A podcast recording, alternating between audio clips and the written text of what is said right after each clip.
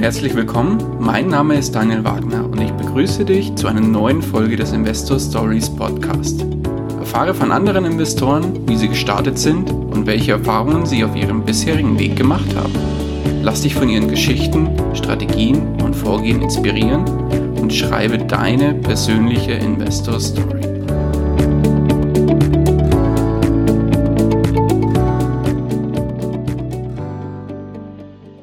Bevor wir zur eigentlichen Podcast-Folge kommen, möchte ich dir noch kurz unseren Werbepartner vorstellen. Diese Folge wird dir präsentiert von OnVista. Beim Finanzportal OnVista erhältst du nicht nur aktuelle Informationen rund um das Thema Börse und Geldanlage, sondern hast darüber hinaus noch die Möglichkeit, dir ein kostenloses Musterdepot einzurichten. Damit kannst du schnell und einfach verschiedene Anlagestrategien testen oder dein Echtgelddepot spielerisch abbilden. Außerdem kannst du dir Notizen zu deinen Kauf- und Verkaufsentscheidungen machen und erhältst alle relevanten Nachrichten zu all deinen Werten. Die Einrichtung des Musterdepots dauert maximal eine Minute und hast du das Ganze dann eingerichtet, kannst du dein Musterdepot über die OnVista App jederzeit im Blick behalten. Den Link zur Einrichtung des Musterdepots findest du unter www.investor-stories.de slash onvista oder im Blogbeitrag zu dieser Folge. Und jetzt wünsche ich dir viel Spaß bei der kommenden Podcast-Folge. Hallo und herzlich willkommen zu einer neuen Folge des Investor Stories Podcast. Heute zu Gast bei mir Frederik Kallen. Grüß dich, Frederik. Hi Daniel, vielen Dank, dass ich heute bei dir sein darf. Schön, dass du dir die Zeit nimmst und schön, dass du da bist. Frederik, würdest du dich unseren Hörern ganz kurz vorstellen, bitte? Ja, hi, guten Abend Daniel. Mein Name ist Frederik Heil. Ich bin 39 Jahre alt, ähm, Vater einer Tochter, die im April zwei Jahre alt wird äh, und arbeite momentan in einem DAX 30 Konzern als Controller. Nebenbei mhm. in meiner Freizeit bin ich leidenschaftlicher Investor und betreibe auch einen Finanzblog äh, und äh, bin leidenschaftlicher Produktentwickler für, ja, für die Finanzcommunity mit Schwerpunkt Dividendenstrategie. Oh, sehr gut. Ähm, wie heißt der Finanzblog? Ähm, das ist krawattenlos.de, so lautet unser Firmenname als auch unser Blogname. Okay, wie kommt der Name? Ja, das ist äh, vielleicht interessant. Also ähm, vielleicht auch einige deiner Hörer, die kennen das bestimmt auch. Man hat ja, oder wenn man sich für Finanzen interessiert, äh, zumindest war das bei uns so, wir hatten irgendwie so ein Ziel vor Augen, finanzielle Freiheit und äh, selbstbestimmtes Arbeiten etc. Das war das, was uns irgendwie über einen langen Zeitraum so beschäftigt hat, also mich und mein äh, äh Partner Marcel. Und äh, dann kam irgendwie so die Idee, ähm, ja, was könnte man da machen? Und dann sind wir halt eben auf das Thema Finanzblock gekommen. Und dann war das Thema, was für einen Firmennamen könnte man da wählen? Und dann kam Krawattenlos dabei heraus. Und zwar steht jetzt die Krawatte eben dafür, Krawattenlos, eben zukünftig eben nicht mehr die Krawatte anziehen zu müssen zum Arbeiten, sondern die Krawatte ablegen, was Eigenständiges machen, selbst was auf die Beine zu stellen. Und äh, ja, da kam halt der Name zustande, weil wir halt aus der Vergangenheit, aus unserer Firma einfach, äh, sage ich mal, da gab's halt so die Etikette, immer eine Krawatte zu tragen. Und die wollte man halt einfach ablegen. So, und in dem, ja, in dem Zusammenhang kam dann halt eben der Name Krawattenlos zustande. Ja, schönes Bild. Sehr gut. Ja, und jetzt hast du gesagt, du machst äh, bei Krawattenlos oder mit Krawattenlos, das machst du dann nebenberuflich, oder? Das mache ich nebenberuflich, ja. Das ist auch ein ziemlich ja, sag ich mal, harter Stretch, das alles nebenbei zu machen, denn also wir sind wirklich auf der Arbeit relativ stark ausgelastet und dann ja. hast du natürlich, willst du auch noch viel Zeit für deine Tochter aufbringen und für die Familie. Und äh, ja, und da muss man halt irgendwo gucken, wo schaufelt man sich die Zeit frei. Und das ist dann in der Regel in den Abendstunden, so ab acht. Oder dann halt auch am Wochenende. Genau, du kennst es. Ähm, aber da es ja auch was ist, was man leidenschaftlich gern macht, ist es jetzt, sag ich mal, auch nicht so schlimm, sondern es macht ja Spaß und was allem äh, das Gute ist, wenn du halt auch positives Feedback kriegst von Leuten, die sich halt für deinen Blog interessieren oder auch mal äh, das Produkt sich angeschaut haben und da positives Feedback kommt, das motiviert einfach ungemein. Mhm. Ja, aber dann, bevor wir auf dein, dein oder auf dein Produkt auch nochmal zu sprechen kommen, was da eigentlich dahinter steckt oder auf euer Produkt, mm, das passt, glaube ich, ganz gut auch zu deiner Geschichte beziehungsweise zu deinen Anfängen. Vielleicht können wir das da mal ein bisschen mit einfließen lassen, warum du zum einen den Blog und die, ja auch die Produktentwicklung im Prinzip gemacht hast für so Dividendenthemen und was dich dann gleichzeitig auch zum Thema Investieren gebracht hat. Was war das nämlich? Mhm. Ja, Thema investieren. Da bin ich quasi dazu gezwungen worden, mich mit dem Thema auseinanderzusetzen. Und zwar gibt es bei unserem Arbeitgeber, die haben so ein Mitarbeiteraktienbeteiligungsprogramm. Also du hast immer einmal im Jahr die Möglichkeit, entweder kriegst du eine Erfolgsbeteiligung von dem Unternehmen in bar ausbezahlt oder aber du nimmst halt einfach Aktienpakete. Und mhm. äh, das war dann schon ganz früh gleich mit meiner ersten Erfolgsbeteiligung. Ich hatte halt, ich war da 21 Jahre oder so. Und da hatte ich zu dem Zeitpunkt einfach äh, kein wirkliches Geld jetzt also gebraucht zwingend für eine Investition. Haben ich dann gedacht, komm, jetzt nimmst du einfach mal so ein Aktienpaket und ja, weil jetzt im Augenblick brauchst du ja gerade das Geld nicht so. Und dann hatte ich plötzlich relativ schnell gemerkt, ich hatte die erste Aktie für 18 Euro zum Beispiel gekauft, das erste Paket. Und plötzlich kamen dann Jahr für Jahr kamen Dividenden, die Kurse sind gestiegen und dann habe ich halt jedes Jahr immer wieder gesagt, hey, das, das lohnt sich ja, das ist ja ganz toll. Und dann habe ich wieder das Aktienpaket genommen und wenn du das dann halt über zwei, drei Jahre dann so verfolgst und merkst, plötzlich kommt Geld rein, das ist eine Art leistungsloses Einkommen, weil die Dividende, die kommt ja, ob du arbeitest oder nicht. Mhm. Ähm, und dann gab es auch Kurssteigerungen, dann gab es Incentive-Aktien dazu, sozusagen. Da gab es Gratis-Aktien halt jedes Jahr. Und ah, okay. dann, ja, und auf einmal war dann natürlich klar, hey, also das musst du machen. Und dann hat es natürlich das Interesse geweckt. Ne? Dann hast du dich plötzlich für Aktien interessiert, dann hast du geguckt, was für andere Unternehmen gibt's auch noch. Und so bin ich dann auf das Thema Aktien eigentlich gekommen. Okay, und vorher war so das Thema Investments oder irgendwie Geldanlage nie ein Thema, oder? Nee, das war nicht das klassische Sparbuch, aber da gab es zu der Zeit auch noch Zinsen, also man konnte auch tatsächlich so ein bisschen was mit erreichen. Ähm, ja. Aber die, das Thema Anlage, also in Aktien oder generell Geldanlagen, das kam wirklich ähm, durch das äh, Mitarbeiterbeteiligungsprogramm. Also ich wurde wirklich gezwungen, mich mit dem Thema auseinanderzusetzen und das hat dann eine Leidenschaft in mir äh, ja, entwickelt für das Thema. Okay, wie ging es dann weiter? Ja, wie ging es dann weiter? Also ich hatte dann plötzlich, wie gesagt, ich hatte gemerkt, okay, Dividendenaktien, also das ist ja quasi die Firma, wo ich arbeite, ist ein klassischer Dividendenzahler, dass das was Interessantes ist und dass das Renditen gibt, die halt höher sind wie Sparbuch.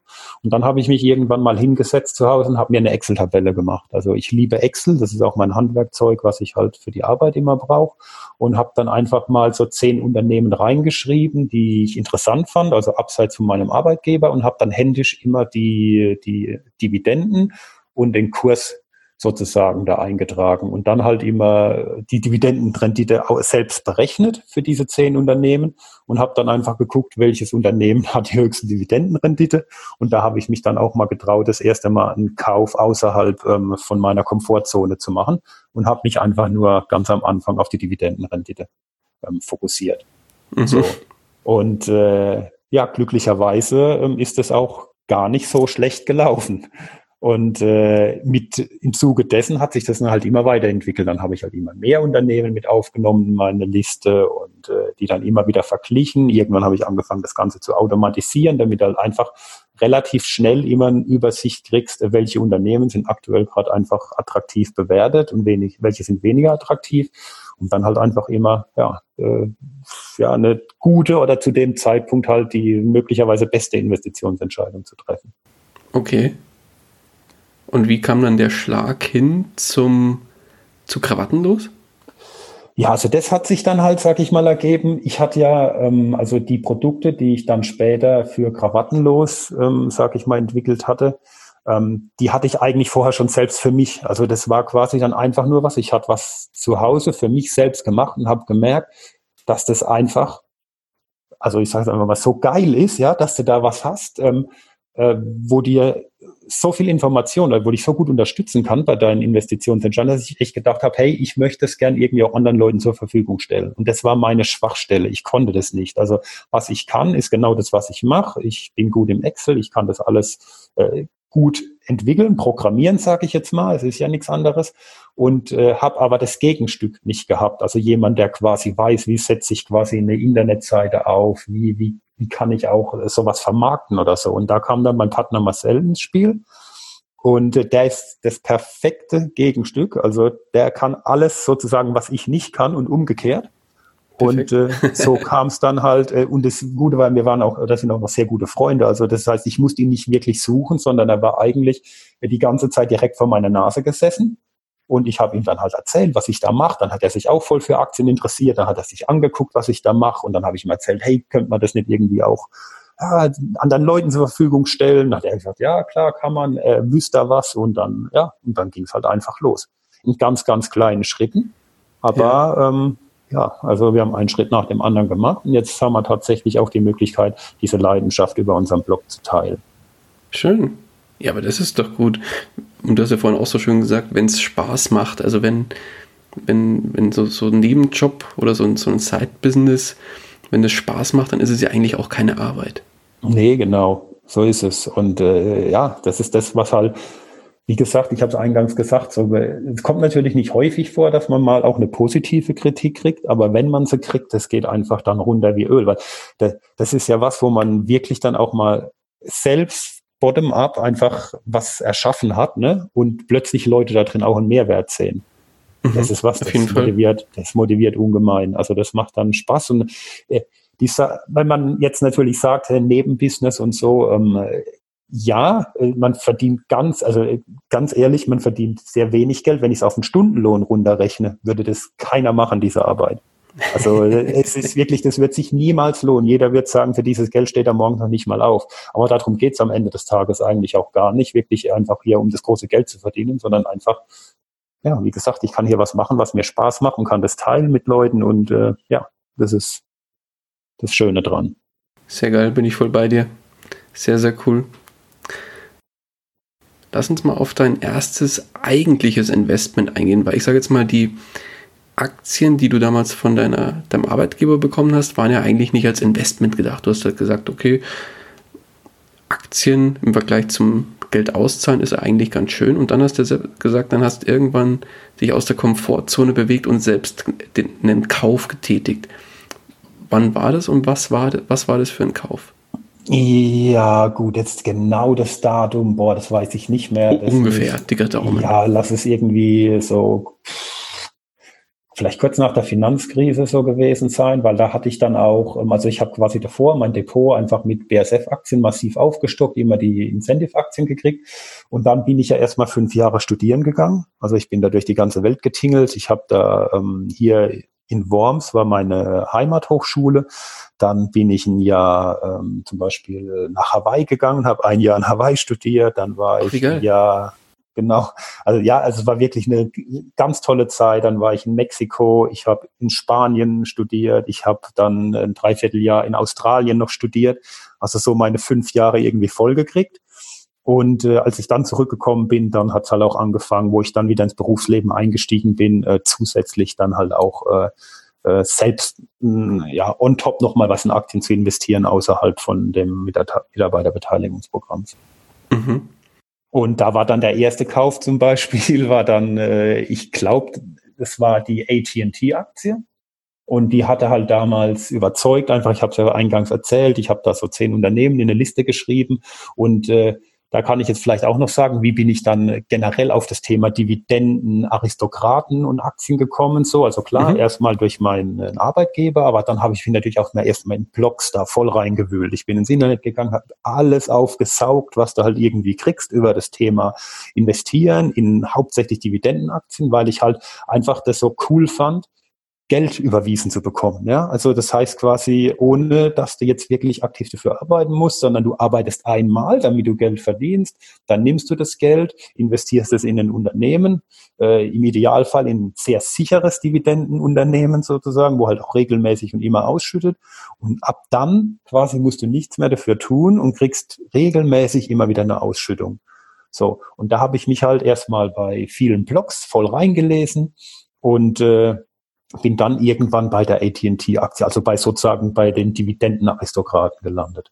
Und da mhm. war dann AT&T die erste Auswahl. Was okay. auch heute noch äh, mein absolutes Top unter, also ich liebe es einfach. AT&T ist wirklich äh, großartig.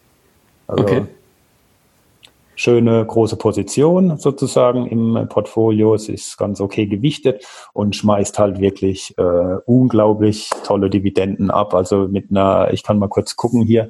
Ich habe hier meine Depotübersicht. Ich bin momentan bei AT&T bei einer Einstandsrendite von knapp acht Prozent auf meinen Kaufkurs. Und das halt schon über zehn Jahre jetzt halt. Ne? Ich meine, äh, und die reinvestierst du wieder die Dividenden, steckst in andere Unternehmen, dann machen die mhm. wieder Dividenden und so weiter und so fort. Dann ist es ein Schneeball irgendwann, der immer größer wird.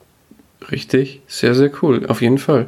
Und dann hast du im Prinzip Blut geleckt und so weiter gemacht, oder? Genau, so ist es. Dann, genau, dann leckt, das ist das, ja, das ist das richtige, hast du richtig formuliert. Weil dann, dann wirst du irgendwie, da bist du so motiviert und ähm, ja, also mittlerweile bin ich, ich kann es ja auch mal sagen, ich habe hier auch nochmal, wenn ich jetzt gucke, ich bin momentan, bekomme ich übers Jahr gesehen, Augenblick, 165 Dividendenzahlungen. Das entspricht okay. dann alle 2,2 Tage eine Dividende, statistisch gesehen halt im Jahr, alle 2,2 Tage. Von der Zeit, was sind wie viele Unternehmen sind im Portfolio, sind es momentan 55 Unternehmen, die ich in meinem Portfolio habe. Und das ist halt einfach cool. Also das ist wirklich, du öffnest dein Depot und siehst, ah, zack, da ist wieder eine Dividende. Ah, da hast du mal Tage dabei, da kommen sogar vier Zahlungen. Und ja, das ist toll. Das ist toll. Und, und das Schöne fürs Nichtstun eigentlich, ne? ja, genau. Aber es steht natürlich eine, eine Primärleistung, musst du natürlich erbringen ähm, damit ja. du halt erstmal das Geld zum Investieren hast. Aber dann im Nachgang ist es genau, dann musst du eben eben nichts mehr tun. Und äh, wenn du dann halt wieder quasi dieses Geld des Nichtstun kombinierst mit diesem Geld des Tuns und das aufaddierst und dann quasi wieder nachkaufst, quasi aus dieser Summe, die, diese, dieses Cashflows, dann ist das wirklich, also das wird einfach von Monat zu Monat immer mehr. Ja, lass mal kurz äh, da reingehen. Wo kam denn das Geld her für die Investitionen? Hast du dir das, sagen wir, vom normalen Gehalt irgendwie abgespart oder wo kam es her? ja, das ist tatsächlich genau so. Und äh, am Anfang in einer sehr, sehr extremen Art und Weise. Also ähm, das weiß auch nicht meine engsten Freunde wissen das, wie, wie extrem, jetzt, ist, jetzt mache ich es öffentlich, ich meine, es ist ja auch nichts Schlimmes und es ist vielleicht auch gar nicht uns. schlechtes Mal. Ja, genau, wir sind ja unter uns, wir sind ja un, bei, unter Leuten, die halt auch investieren wollen und die schnell auch Erfolge sehen wollen. Mhm. Äh, das war ähm, zeitweise sogar so intensiv, also ich war nie geizig, also das hat nie jemand gemerkt, dass ich extrem spare. Aber an mir selbst habe ich jahrelang eigentlich, war ich relativ sparsam mit mir selbst. Ich bin zum Beispiel wirklich bestimmt zwei Jahre auf die Arbeit gefahren. Ich habe einen relativ weiten Weg auf die Arbeit und habe quasi jeden LKW mitgenommen und bin im Windschatten gefahren, um Benzin zu sparen. Es ist jetzt wirklich kein Witz, äh, einfach nur um am Ende quasi die, die Kosten pro Kilometer äh, zu drücken, um quasi am Ende des Monats noch mehr Geld für eine Investition zur Verfügung zu haben. Das mache ich heute nicht mehr. Heute fahre ich auch mal 200 ähm, weil heute bin ich jetzt auf diese paar Euro, die du dadurch sparst, nicht mehr angewiesen. Aber am Anfang war natürlich als Berufseinsteiger das Geld relativ knapp. Du äh, steigst ja relativ niedrig ein und da musst du gucken, wie kannst du äh, Geld freischaufeln halten. Dann, hm, ja, dann waren das so absurde Dinge wie, dass du sogar im Windschatten von LKW fährst. Sehr geil. Also, es ist ein Extrem, aber ich ich lebe auch die Dividendenstrategie extrem. Also so wie ich quasi das Geld gespart habe, so extrem investiere ich auch. Also in Form von wirklich jeden einzelnen Cent und noch nie eine Dividende verkonsumiert, immer reinvestiert und ja. Oh, ist das so eine Regel von dir dann? Genau, das ist eine Regel. Und eine andere, ein Ziel zum Beispiel ist es, dass, du quasi, dass ich die Dividendenerträge gegenüber Vorjahresquartal immer um mindestens 10 Prozent steigere. Das heißt, wenn du jetzt sagst, dieses Jahr hast du 1000 Euro Dividende, dann willst du nächstes Jahr 1100 haben. Genau, also wenn ich jetzt im ersten Quartal 2010 zum Beispiel 1000 Euro hätte, dann bräuchte ich im ersten Quartal, also im ersten Quartal 2020 und im nächsten Jahr sozusagen im ersten Quartal wieder eben diese 100 Euro mehr. Genau, mhm, damit du 10% Wachstum hast. Und das überwache ich halt auch, das track ich, da habe ich so ein Tracking-Tool, also auch im Excel. Mhm. Ähm, und äh, da wird eigentlich alles überwacht, sozusagen seit seit ich im Endeffekt meine erste Aktie selbst gekauft habe, wie AT&T, seitdem gibt's quasi ein Tagesprotokoll, wo ich halt fortschreibe, wo jeden Tag dann die Börsenkurse sozusagen zwischengespeichert werden und dann halt eben deine Depot-Performance sozusagen äh, immer mitgetrackt wird, deine ganzen Dividendenerträge, äh, sage ich mal, mit fortgeschrieben werden, damit du halt dann diese Analysen halt auch machen kannst. Ne? Mhm. Und äh, ja, und nur so kannst du natürlich sehen, bist du halt eben auf dem richtigen Weg oder weichst du von deinem Ziel ab oder genau, wo musst du halt nachjustieren. Ja, finde ich genial. Böse Zungen bei uns sagen dazu Zahlenschubser, aber ich bin ja mhm. selber so einer. Ich mache das auch total gerne. Also ich gehe auch total voll in Excel auf, bin so ein kleiner Excel-Junkie. Es gibt ja nichts, was ich nicht irgendwo in Excel tracke, wenn es geht. Genau, ja. So ist aber da finde ich, find ich, find ich mich wieder, ja. Da bist du auch genauso einer. Das finde ich gut. Ja, Frederik, dann äh, lass mal kurz auf dein Portfolio, auf dein Gesamtportfolio zu sprechen kommen. Mhm. Wenn ich jetzt dich richtig verstanden habe, hast du nichts anderes als Aktien, oder? Genau, ich habe genau nur Aktien, nichts anderes. Also auch kein ETF oder irgendwelche Hebelzertifikate oder ähm, bei mir kommt wirklich nur, es gibt eine Bedingung und das ist die wichtigste, sonst, sonst qualifiziert es nicht für mein Portfolio. Es muss äh, eine Dividende zahlen, also ausgeschüttet werden. Kein Cash, keine Investition für mich sozusagen. Also kein Cashflow, keine Investition. Okay. Und warum hast du dich da so auf die Dividendenstrategie versteift und bist, hast nicht mal, ich sage jetzt mal ganz blöd gesagt, über den Tellerrand geguckt mhm. und vielleicht auch mal irgendwie andere Anlageklassen für dich äh, näher betrachtet? Mhm. Ja, vollkommen. Also ja, da, da hast du recht. Ähm, äh, für mich ist einfach, ich muss quasi ein, ein, äh, wie sagt man, ein Ergebnis sehen. Und wenn ich das nicht sehe, dann äh, macht es für mich keinen Spaß und auch irgendwie keinen Sinn. Also wenn ich jetzt zum Beispiel, wir könnten zum Beispiel sagen, ja, äh, Amazon ist doch ein richtig geiles Unternehmen, jeder muss in Amazon investieren. Ich selbst bin auch davon überzeugt, dass es eigentlich ein geiles Unternehmen ist. Aber was bringt mir es? Ich bin ja ein Buy-and-Hold-Anleger sozusagen. Was bringt mir es, wenn ich jetzt heute eine Amazon-Aktie kaufe, die in zehn Jahren, sagen wir mal, 1000 Prozent zugelegt hat?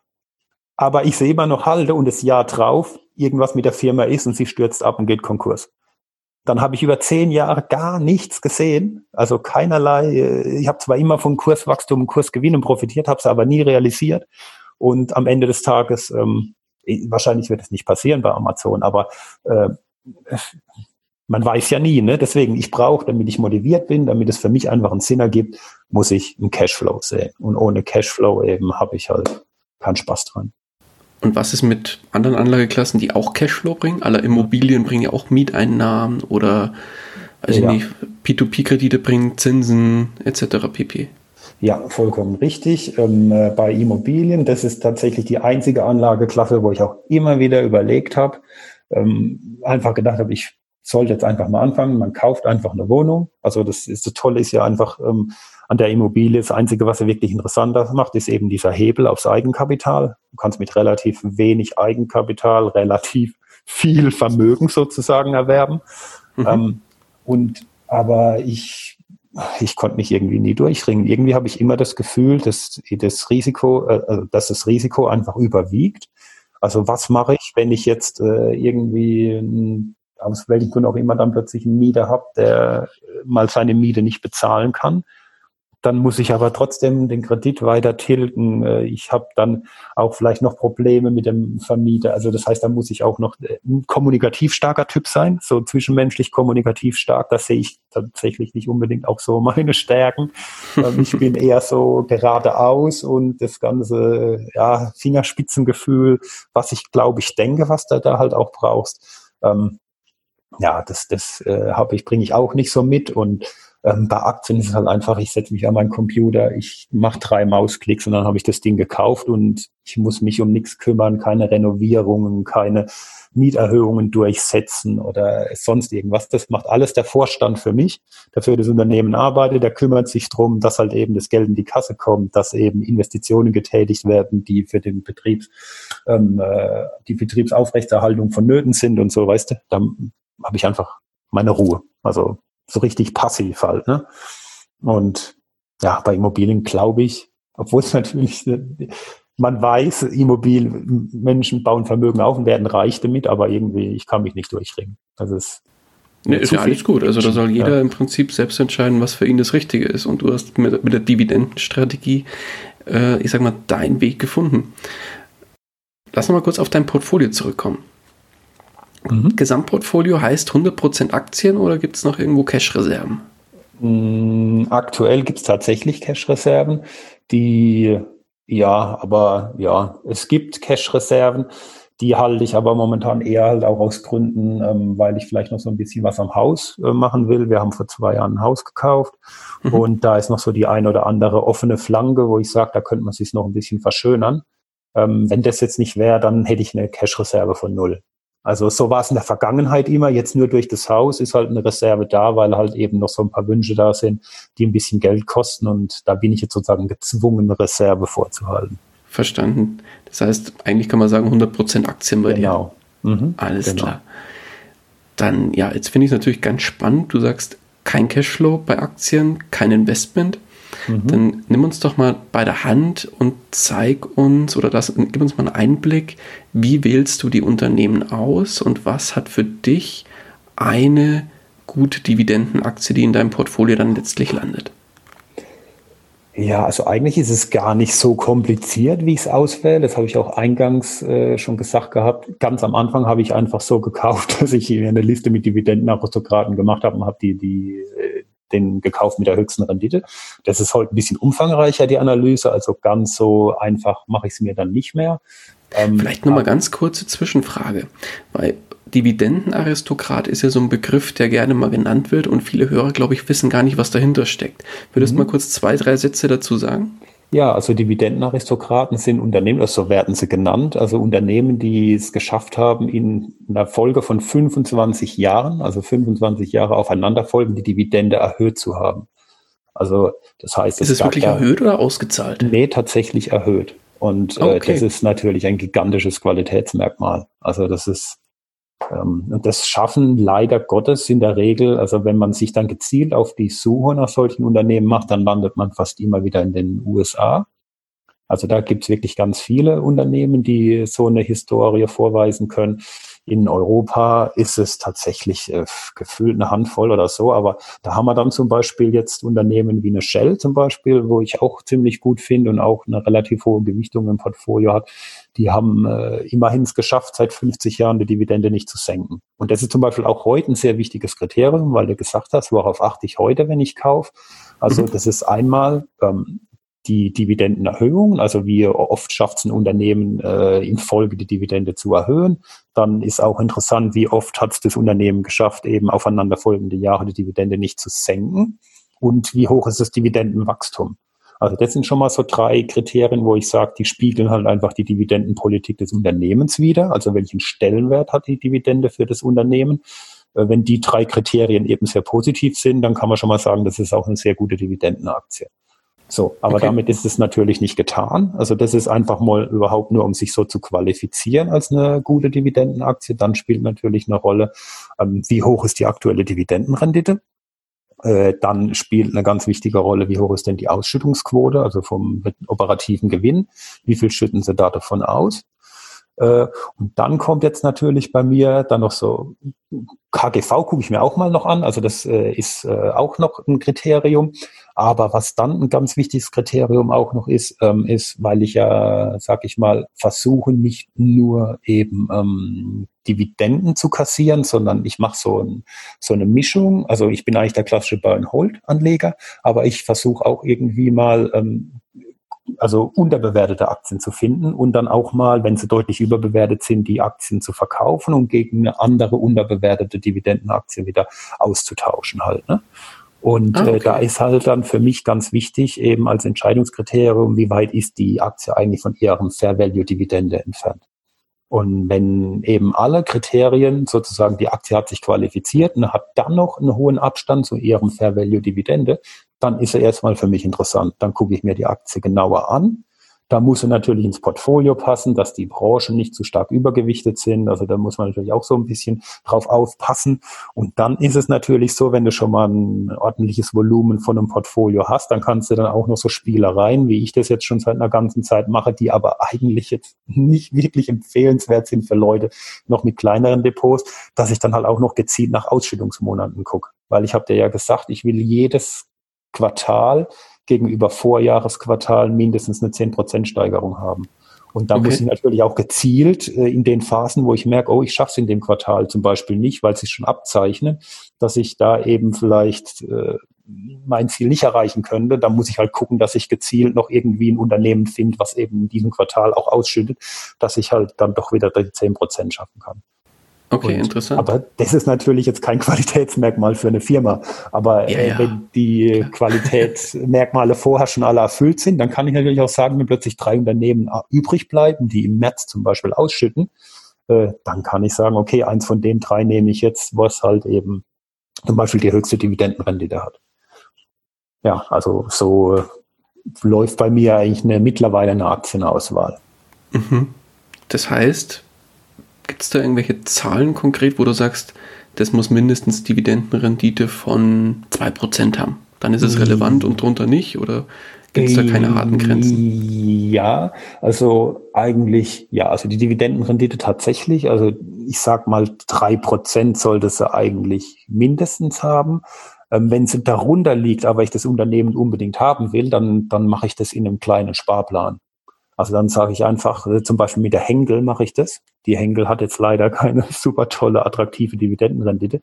Ähm, da lege ich die mir halt einfach mal mit einem äh, 75 Euro Sparplan im Monat ins, äh, ja, ins Depot und dann lasse ich das laufen, bis sie bei 1000 Euro angekommen ist.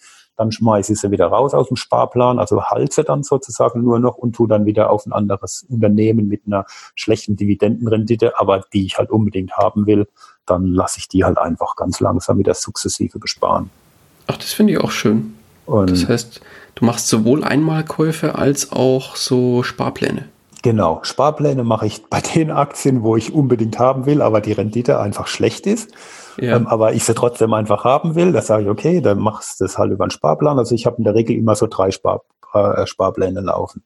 Und äh, alles andere wird dann immer einmal im Monat mit einem Einmalkauf dann sozusagen getätigt. Und dann halt eben mit einer Rendite, die mindestens größer drei Prozent ist, damit er halt auch irgendwo ähm, ja ein bisschen einfach Cash siehst dann halt auch, dass es sich Ja, halt auch klar. lohnt. Okay. Dann nenn uns doch mal deine Top 5 Dividendenwerte aus deiner persönlichen Sicht.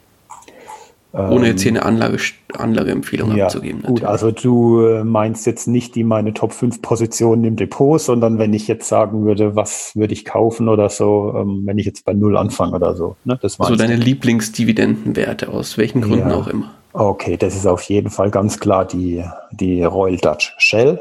Also Weil? ähm, ja, weil halt einfach die Rendite, das ist ja unglaublich, unglaublich hoch. Ähm, und sie ist halt, äh, das hatte ich eingangs äh, gesagt gehabt, mit einer Historie von 50 Jahren nicht gesenkt, ist das einfach äh, ein Qualitätsmerkmal, was einzigartig ist in Europa. Ähm, wobei man natürlich sagen muss, ähm, es ist nicht ausgeschlossen, gerade momentan jetzt ist ja der Ölpreis wieder relativ tief. Also jetzt zeigt sich halt auch, wie weit noch eine Shell mit solchen Ölpreisen eben so eine Dividende ausschütten kann. Deswegen ist das momentan natürlich ein heißes Eisen, aber nichtsdestotrotz meine, eine meiner absoluten Lieblingsaktien und natürlich AT&T als damals Erstkauf und mit einer super gigantischen Rendite, die erhöhen seitdem auch jedes Jahr weiter. Also ich erfahre da jedes Jahr, wenn auch nur eine sehr geringe, aber trotzdem immer eine Dividendenerhöhung jedes Jahr. Also das sind die zwei. Dann ist Coca-Cola ein absoluter Favorit von mir. Ähm, weil da bin ich, also das ist das Geschäftsmodell, wo ich jetzt sage, für mich, ähm, das ist das, was nie tot zu kriegen ist und wahrscheinlich den mächtigsten Burggraben von allen Aktien hat. Also in Form von einer Marke meine ich jetzt natürlich nicht das Produkt. Also ein Cola kann wahrscheinlich jeder machen, aber einfach diese Marke, die ist halt einfach so stark, dass ich halt einfach an dieses Unternehmen, ja, äh, wirklich richtig fest glaube.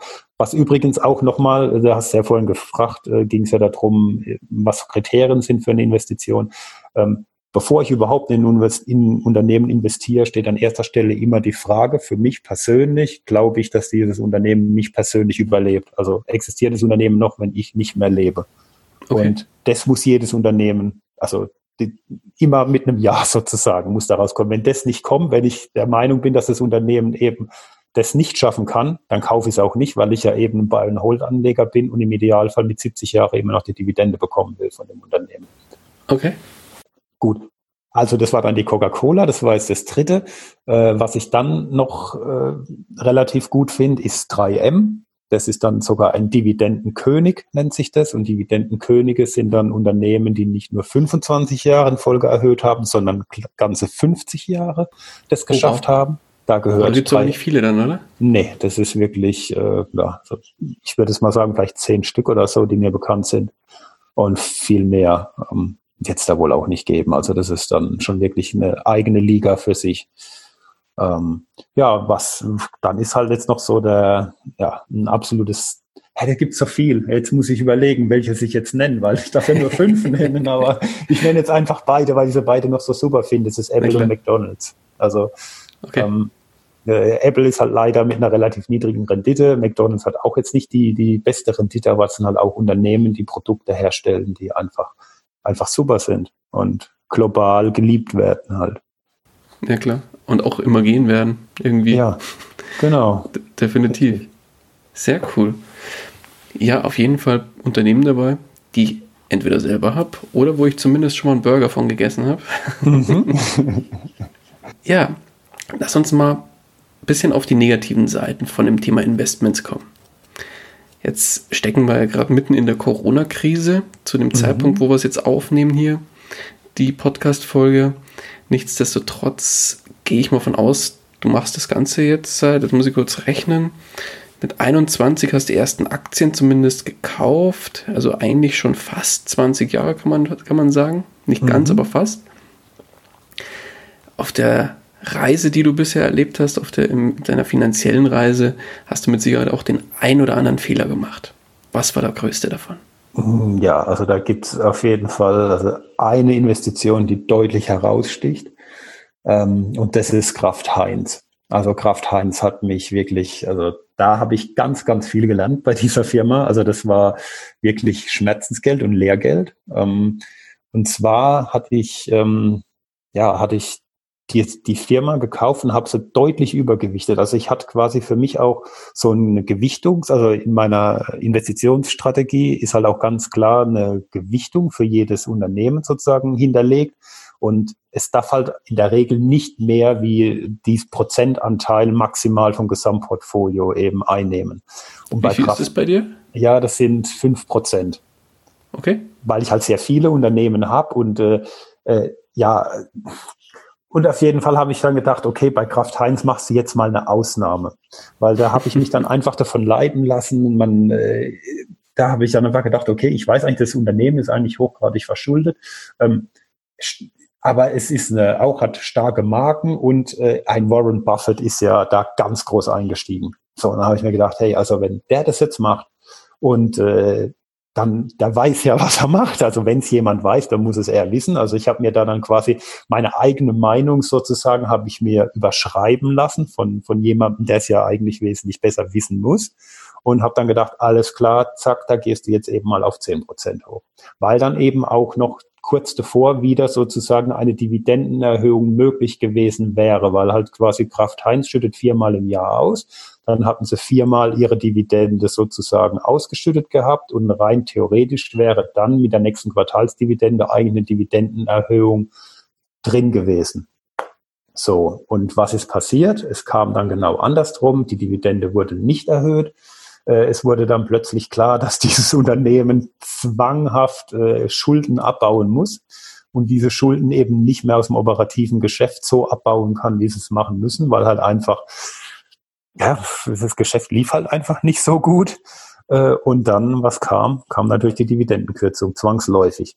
So, mhm. und mit der Dividendenkürzung kam natürlich ein massiver Kursverlust. Und dieser Verlust, ja, der war dann schon also der ist, äh, lass mich kurz nachdenken, einfach drei, über, also fünfstellig. Nur oh, allein bei diesem okay. Unternehmen. Und äh, da habe ich dann wieder gelernt. Ich hatte all die Jahre nie meine Regel gebrochen, sozusagen, eben diese fünf Prozent Gewichtung. Und da habe ich es gemacht und genau da bin ich dann auch so auf die Schnauze gefallen wie nirgendwo anders. Ja, aber der Fehler war ja nicht, nicht unbedingt nur, dass du deine Regel gebrochen hast, sondern auch, dass du ja, zumindest habe ich es jetzt gerade so rausgehört, mhm. dass du eigentlich auch fremd, auf, also eine fremde Meinung, deine eigene Meinung übersteuern hast lassen. Ja, genau, richtig. Ja, das ist so. so die Kombination aus beiden ja. irgendwie, oder? Mhm. Ja, nee, war die Kombination. Ja, genau. Ich habe halt eben nur wegen dieser fremden Meinung habe ich quasi mich dazu verleiten lassen, eben meine eigene Regel zu brechen. Weil ich also gedacht habe, hey, also komm, ähm, also der muss es ja wirklich wissen und, der, und man weiß ja auch von Buffett, er selbst ist ja auch, sag ich mal, ähm, eigentlich ein Dividendeninvestor. Also alle oder fast alle Unternehmen, die er in seinem Portfolio hat, sind eigentlich klassische Dividendenzahler. Damit äh, baut er ja auch, sage ich mal, sein Eigenkapital für sein Berkshire Hathaway immer weiter auf. Da kommt regelmäßig Geld rein und das verwendet er ja dann wieder auch, um neue Unternehmen zu kaufen. Und äh, da habe ich mir gedacht, äh, wenn Buffett das massiv über, nicht übergewichtet, aber sehr hochgewichtet. Das hat ja bei ihm, ich glaube, das war an dritter Stelle so gestanden von seinem Portfolio zum damaligen Zeitpunkt von der Marktkapitalisierung her. Und da habe ich mir gedacht, okay, wenn der das macht, dann muss ich das auch machen. und äh, ja. Und siehe da. Und siehe da, genau. Es ging schief. Es ging schief. Okay. Ja, lass das Blatt mal umdrehen. Mal nicht nur von den negativen Seiten jetzt reden. Äh, mhm. Was war der größte Erfolg? Also Erfolg an sich gibt's jetzt in dem Sinn keinen, weil ich ja eigentlich nicht verkaufe. Ne? Also es ist natürlich, wenn ich jetzt sage, ähm, ich habe eine Aktie und dann mache ich einen fünfstelligen Gewinn, den mache ich ja erst, wenn ich dann auch verkaufe. Und das mache ich ja in der Regel selten, höchstens ist massiv überbewertet, wie ich vorhin gesagt habe, nach Value Dividende. Ähm, aber wenn wir jetzt einfach mal auf den Buchwert gehen zum Beispiel, äh, dann äh, ist zum Beispiel jetzt allein meine Apple-Position oder meine McDonalds-Position, also wenn ich die beide aufaddiere, dann gleicht das Kraft Heinz mehr als aus. Also das heißt, ich habe jetzt eine Position im Portfolio gehabt, die halt wirklich blutrot ist, aber dafür mit zwei anderen, die halt äh, meine Top-Performer sind, haben das mehr als ausgeglichen. Und, und, und das ist auch das Gute, wenn du eben diversifizierst. Das heißt, du kannst dir dann auch mal solche Fehltritte leisten. Wie viele Unternehmen hast du im Portfolio? Genau, ich habe eingangs gesagt, sind 55, die ich momentan im Portfolio 55, habe. okay. Genau.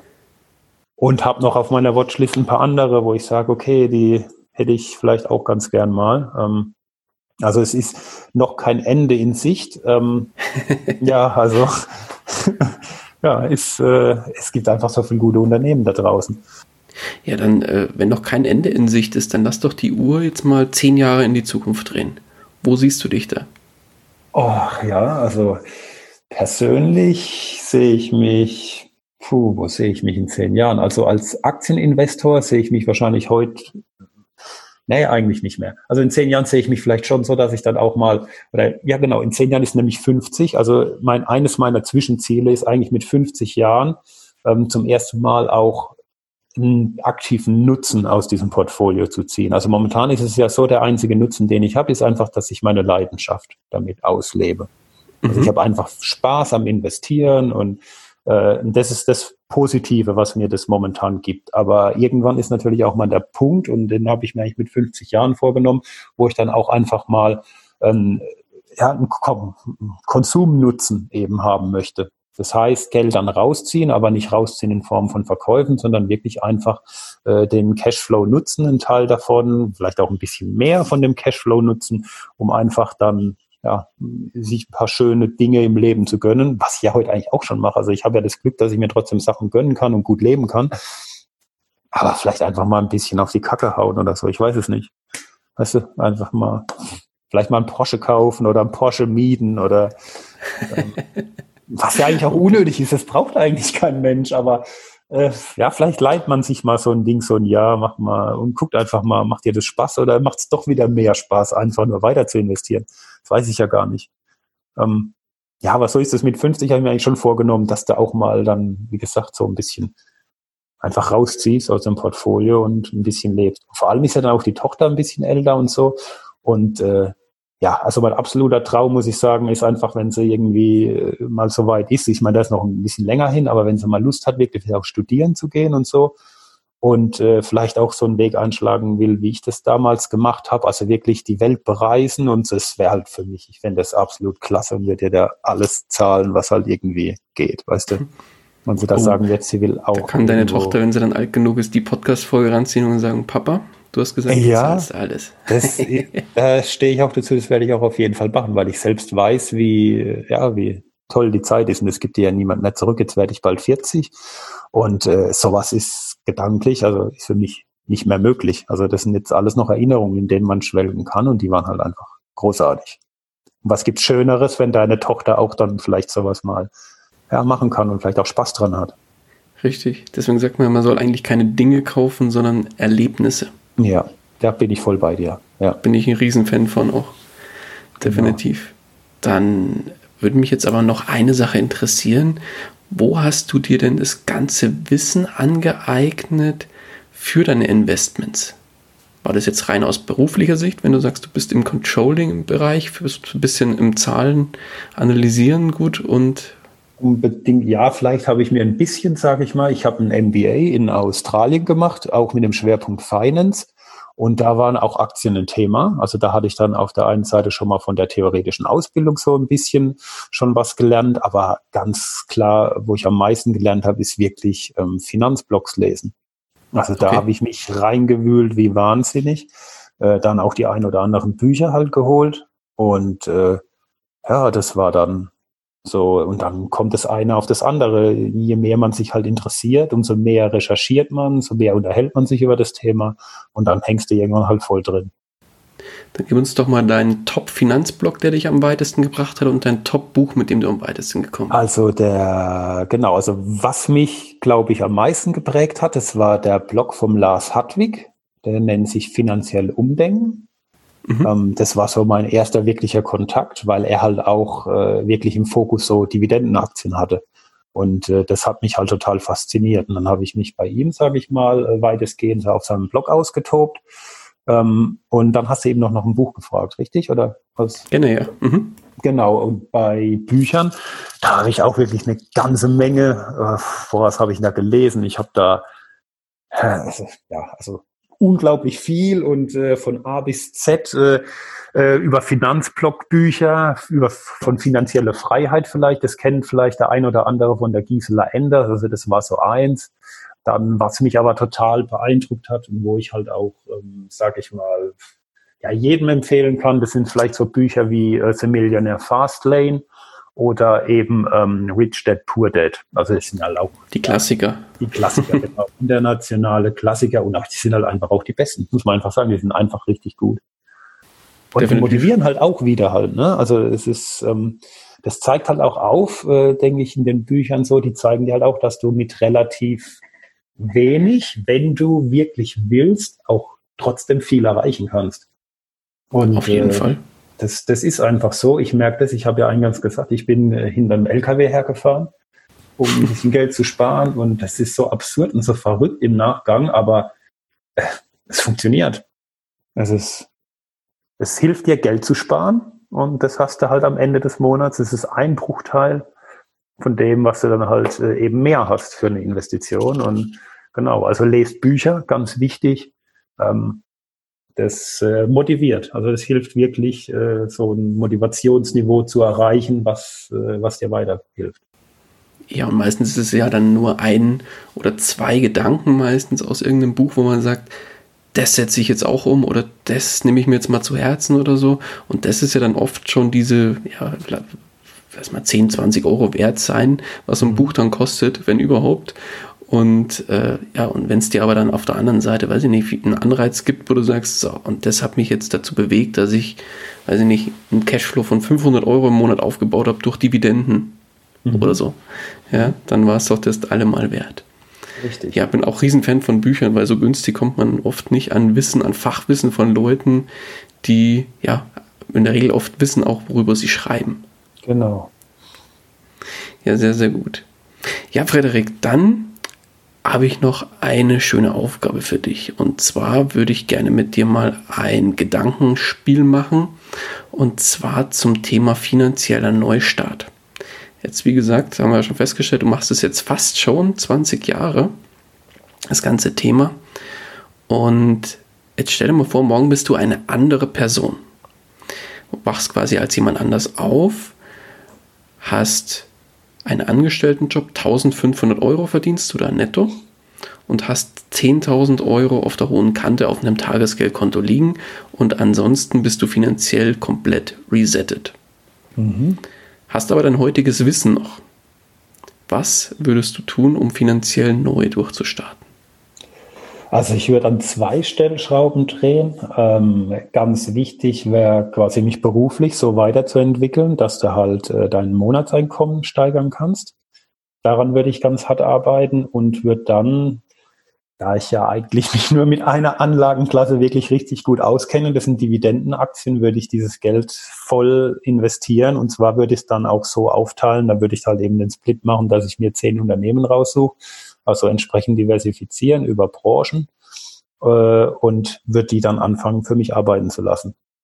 Weil, und das ist ja auch wichtig, ich glaube, früh anfangen, das ist halt was, was das Allerwichtigste in dem ganzen Thema ist. Äh, je jünger du bist und je früher du dich für das Thema interessierst und je früher du anfängst, wenn es auch nur kleine Beträge sind, nur nicht mal 10.000 Euro sein, du musst dir ein bisschen Wissen aufbauen, du musst die ersten Schritte machen, die Investition tätigen äh, und dann einfach am Ball bleiben. Wirklich, das ist, und das kann man auch nach so einem Reset, wie du ihn gerade sagst, das kann man schaffen, wenn man einfach nur dabei bleibt und sein Ziel nicht aus den Augen verliert. Mhm. Äh, bestes Beispiel muss ich kurz mal beste Grüße an den lieben Marco Gerst hier nochmal loswerden. Den hatte ich vor kurzem im Interview. Der ist jetzt ist Schüler 18 Jahre alt, mit 16 hat er angefangen, erste, sein erstes Depot aufzumachen und da auch schon mit ETFs so rum, rumzuhantieren. Und dann ist er letztlich auch bei den Dividenden gelandet. Und mhm. der macht das auch bei Instagram. Und darüber bin ich auch auf ihn aufmerksam geworden. Und ich fand das so super sympathisch, weil der kauft sich ja dann über Sparpläne Dividendenaktien und postet dann ähm, ja, regelmäßig seine Dividendeneinnahmen und das sind halt dann meistens nur Centbeträge, aber der freut sich dann wie Bolle und sagt, hey, und schon wieder durchs Nichtstun quasi 18 Cent ausgeschüttet bekommen mhm. und da bin ich überzeugt, wenn der das nochmal 20, 30 Jahre durchzieht, ja, der ist durch mit dem Thema. Also so sieht's super aus. Typ. Ja, Genial. das ist wirklich genau das. Und die, und das ist ja genau das, die, die Freude, die er verspürt, das war auch das, was mich zu den Dividendenaktien gebracht hat, weil ich genauso getickt habe. Ich habe eine Dividende gekriegt und das war für mich einfach, es war einfach großartig. Ich habe mich einfach gefreut. Und da wollte ich mehr davon haben. Also habe ich gedacht, ich muss mehr Unternehmen kaufen. Also eigentlich dividendensüchtig. Ja, genau, man kann es fast wie eine Sucht sagen. Ja, genau. Und da ist halt aber das Wichtige bei dieser Sucht, dass du diese Sucht kontrolliert lebst. Also das heißt, dass du eben nicht äh, eben das äh, alles aufs Spiel setzt. Also an allererster Stelle muss stehen wirklich, dass, dass du gesichert bist, dass deine Familie abgesichert bist und du in keiner Zeit eben das aufs Spiel setzt. Das darfst du nie machen. Das muss dir wirklich bewusst sein, auch wenn es manchmal in den Fingern juckt, vielleicht doch das ein oder andere äh, Geld noch mehr reinzustecken, vielleicht auch sogar über eine Fremdfinanzierung, Kreditfinanzierung oder so. Nie, niemals. Also das, äh, das ist ganz, ganz wichtig. Sichert euch selbst und die Familie ab und alles andere quasi, wo ihr darauf verzichten könnt, wo immer nur ein Konsumverzicht ist, quasi, wo du immer Geld abwägst, ich verkonsumiere oder ich investiere es, das kannst du 100% reinbuttern. Weil wenn du jetzt quasi äh, irgendwo, wenn, was ich habe es vorhin gesagt, wenn du zum Beispiel sagst, ich kaufe dir jetzt einen Porsche oder was, dann ist das verkonsumiert, dann ist das Geld auch weg. Dann kannst du es auch in ein Unternehmen stecken, das Unternehmen geht pleite, in die Insolvenz, dann ist dein Geld genauso. Du bist bei beiden bei Null am Ende. Weißt du, beim anderen hast du einfach nur konsumiert und hast natürlich eine schöne Zeit damit gehabt. Beim anderen ging halt einfach deine Wette schief. Aber du hast nichts existenziell aufs Spiel gesetzt dabei. Ganz, ganz das, wichtiger Aspekt, kann ich nur so wichtig. unterschreiben. Genau. Ja, dann, mein Guter, dann haben wir bald die Stunde geknackt. Oh, Wenn dich so einer schon. unserer, ja, ja, so schnell vergeht die Zeit. Wenn dich einer unserer Hörer erreichen will, mein Guter, wie kann man dich erreichen? Also da denke ich, zwei Möglichkeiten. Die wahrscheinlich das einfachste ist einfach über Facebook. Äh, da kann man mich ganz einfach mit meinem Namen finden oder man geht über unseren Blog, über Krawattenlos. Da haben wir äh, auch eine Kontaktmöglichkeit. Äh, oder man kann halt auch auf unsere ähm, Business-Page in Facebook gehen von Krawattenlos. Da kann man uns auch kontaktieren. Äh, genau. Wir freuen uns immer über, über, sag ich mal, Kontakte und ja, wer Lust hat, einfach mal anschreiben. Perfekt. Verlinke ich alles in den Show Notes und wer will, kann dann gerne auf dich zugehen. Das freut mich. Alles klar. Ja, dann sind wir auch am Ende angelangt. Und von meiner Seite bleibt eigentlich nur noch eins zu sagen. Ganz, ganz lieben Dank für deine Zeit und die tolle Geschichte, die du hier gelassen hast. Und die letzten Worte des Interviews, die gebühren dir. Puh, was sind denn meine letzten Worte? Da triffst du mich jetzt auf, auf, auf dem falschen Fuß. Also ich hoffe einfach, dass die Leute, die das Interview gehört haben äh, und die vielleicht noch nicht wissen, welche Strategie für sie die richtige ist, also die interessieren sich natürlich erstmal für den Vermögensaufbau, das ist schon mal sehr gut. Ähm, und äh, ich kann Ihnen nur sagen, dass die Dividendenstrategie wirklich eine gute Strategie ist. Also gerade wenn Sie langfristig investieren wollen, dann sollen Sie sich wirklich dieses Thema mal genauer anschauen sollen sich da reinlesen und ähm, ich bin überzeugt, ähm, dass sie damit, wenn sie das konsequent machen ähm, und eben äh, Risiken entsprechend diversifizieren, dass sie damit auch erfolgreich sein werden. Und mich würde es freuen, für jeden, der quasi diese Leidenschaft, die ich habe, äh, mit dem ich die teilen kann, ähm, ja, wäre eine super Sache. Alles klar. Ich danke dir, Frederik. Mach's gut. Ich danke dir, Daniel. Mach's gut. Ciao, ciao. Das war's auch schon wieder mit dieser Podcast-Folge. Ich danke dir ganz herzlich fürs Zuhören. Wenn dir der Investor Stories Podcast gefallen hat, dann freue ich mich darüber, wenn du mir eine Bewertung bei iTunes hinterlässt. Das Ganze dauert keine zwei Minuten, jedoch unterstützt du damit mich und meine Arbeit für den Podcast. Außerdem möchte ich dich herzlich einladen, dich der Investor Stories Community über Facebook anzuschließen. Vernetze dich dort mit Gleichgesinnten, tausche dich mit anderen Menschen, die ebenso die Verantwortung für ihre Finanzen selbst übernommen haben, aus und profitiere vom Know-how vieler erfahrener Investoren. Neben dem aktiven Austausch erwarten dich regelmäßige Community-Aktionen, Gewinnspiele und noch vieles mehr. Den Weg zur Community findest du über www.investor-stories.de slash community. Ich freue mich, wenn du auch beim nächsten Mal wieder mit dabei bist.